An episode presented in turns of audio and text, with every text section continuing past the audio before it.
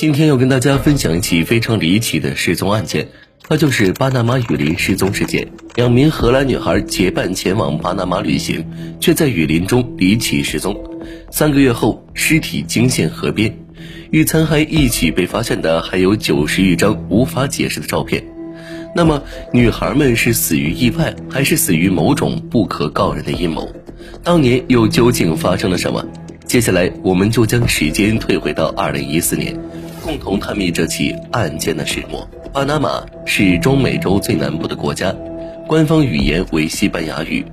该国最著名的巴拿马运河不仅连接着太平洋和大西洋，还分隔着南北美洲。这里靠近赤道，属于热带海洋性气候，白天湿润，夜晚凉爽，年平均温度二十三至二十七摄氏度，平均降水量一千五至两千五百毫米。如此得天独厚的气候条件，造就了森林资源丰富、树种众多的巴拿马雨林。不少人将这里视为旅游胜地，渴望寻觅雨林里的自然奇观。荷兰女孩克里斯和丽桑便是其中之一。克里斯出生于1992年，在乌德勒支大学学习文化社会教育。她外向开朗，极富创意，拥有较强的责任心。丽桑出生于1991年，毕业于萨克逊大学。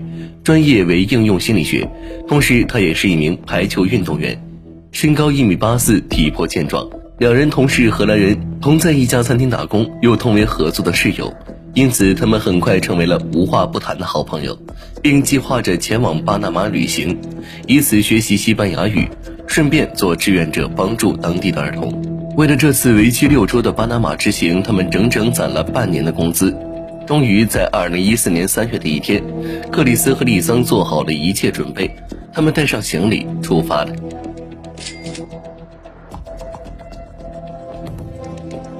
二零一四年三月十五日，这天是个星期天。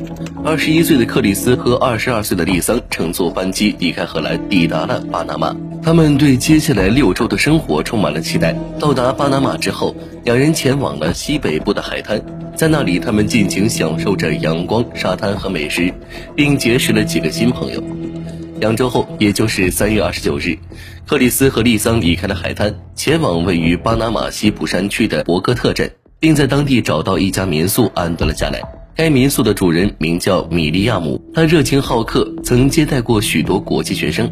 而克里斯和丽桑之所以会来博格特镇，是因为他们在出发前就向该地区的一所学校申请了义工名额。然而，当他们前往该学校时，却被告知已经提前开课了。学校早在一周前就曾发邮件提醒过他们，可惜两人在海滩玩得太过投入，忘记查看邮箱了，因此他们错过了这次做义工的机会。由于克里斯和丽桑从荷兰出发时就已经订好了返程的机票，所以他们不得不继续在巴拿马待够四周。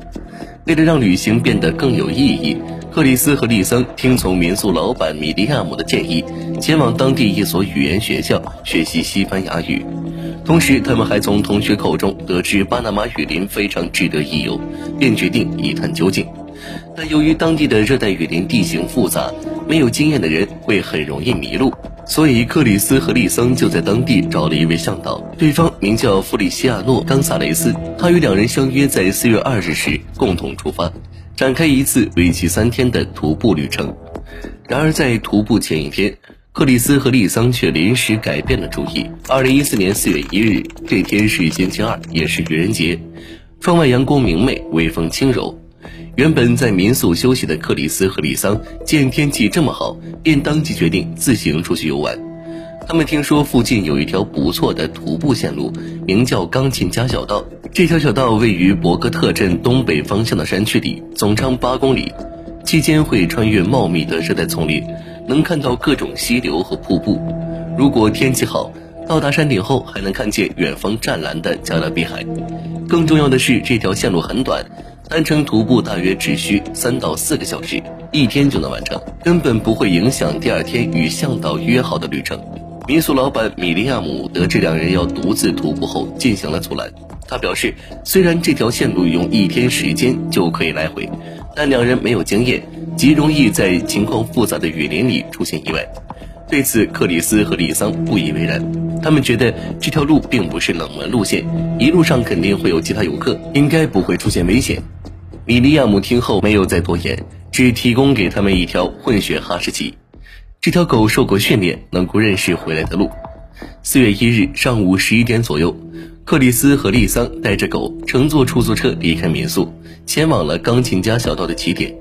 时间缓缓流逝，太阳从升到落，完成了一天的轨迹。此时已是四月一日傍晚。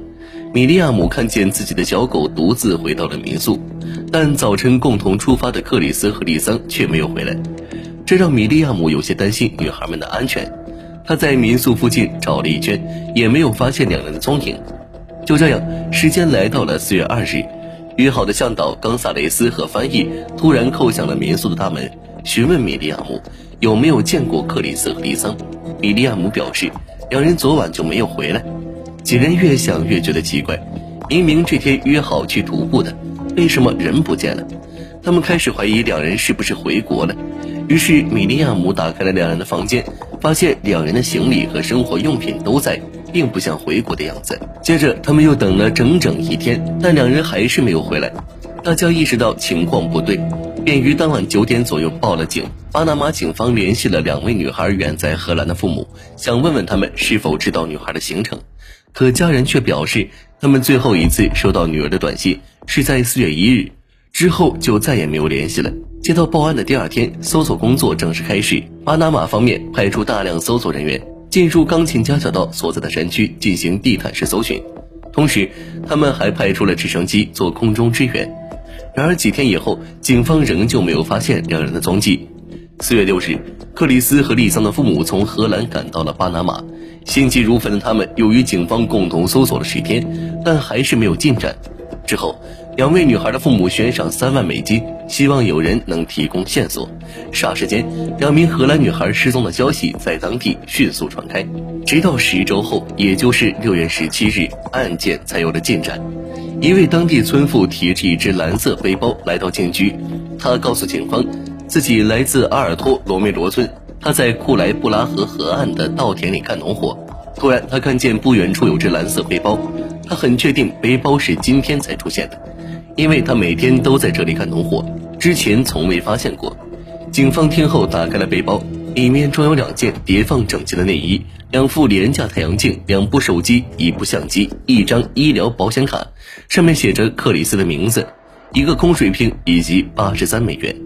经确认，这只背包的确属于两名失踪的女孩。接着，警方开始从相机入手，他们发现相机里的 SD 卡完好无损，里面都是克里斯和丽桑的照片，而正是这些照片让整起案件变得扑朔迷离。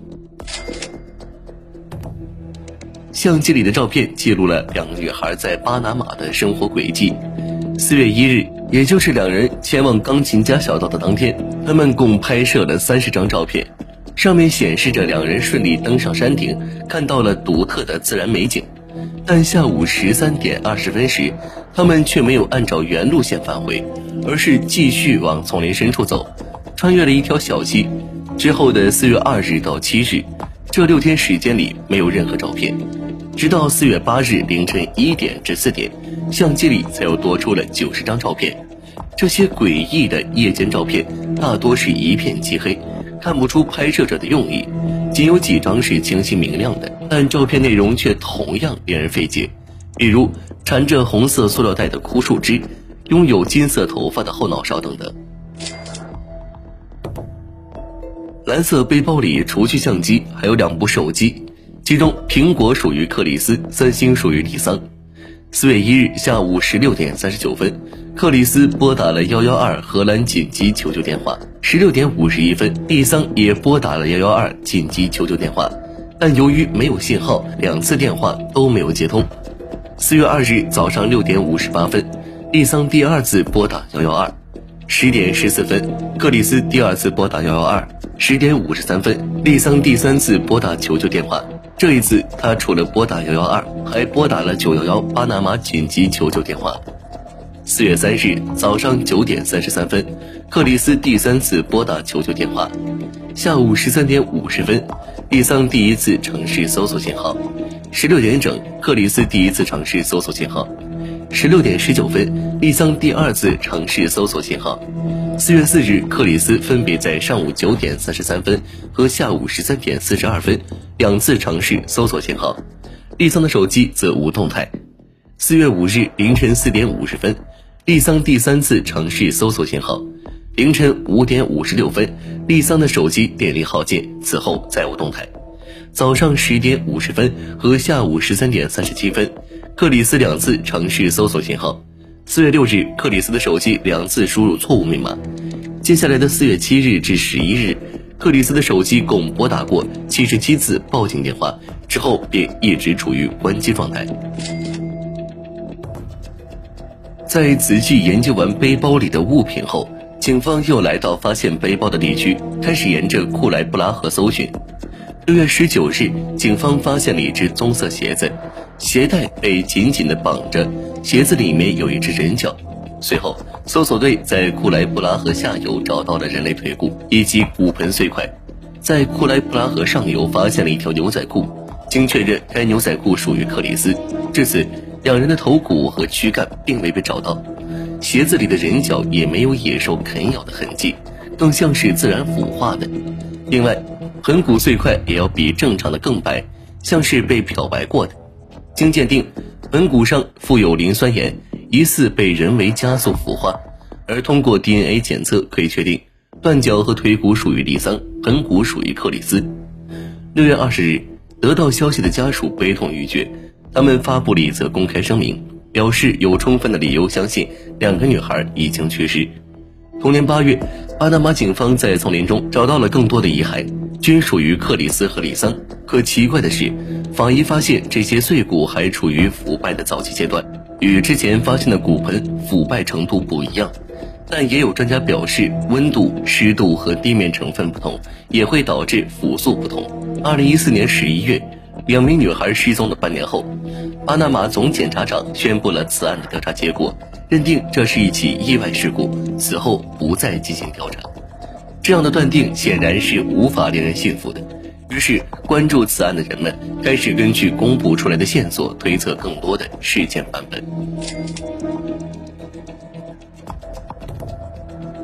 有网友得出的推论，虽然版本众多，但大致可分为两类：一类倾向于发生意外，如迷路。跌下悬崖，被湍急的河流卷走，或被野兽撕咬。野外生存专家卡尔维曾表示，如果不是迷路，走回来也就三四个小时，他们为什么不回来呢？荷兰法医则推测，他们是掉下悬崖后爬不上来了。也有网友认为，两人是在过桥时掉进了河里，而另一类则倾向于有罪犯参与的抢劫、谋杀等。因为如果只是迷路或掉下悬崖，为什么没有发现躯干、头颅等主要的骨头？为什么前一天那个背包还不在稻田，后一天就出现了？这些有罪推论其实并不是空穴来风，在整起案件及公布的细节中，的确存在许多无法解释的诡异之处。接下来，我就为大家梳理一下巴拿马雨林失踪事件的种种疑点。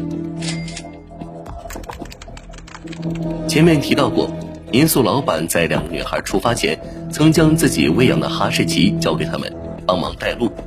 但当天晚上，小狗却独自回来了。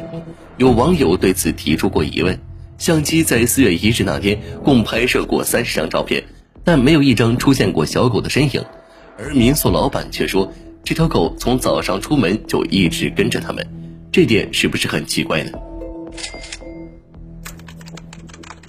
在相机里有张红色塑料袋缠绕枯木的照片，经人处理发现照片背景里有两根绳索，那是一处名叫猴子桥的地方。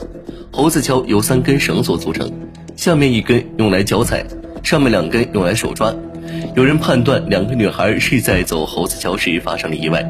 根据手机记录显示，两人在四月一日下午十六点三十九分拨打了第一次求救电话。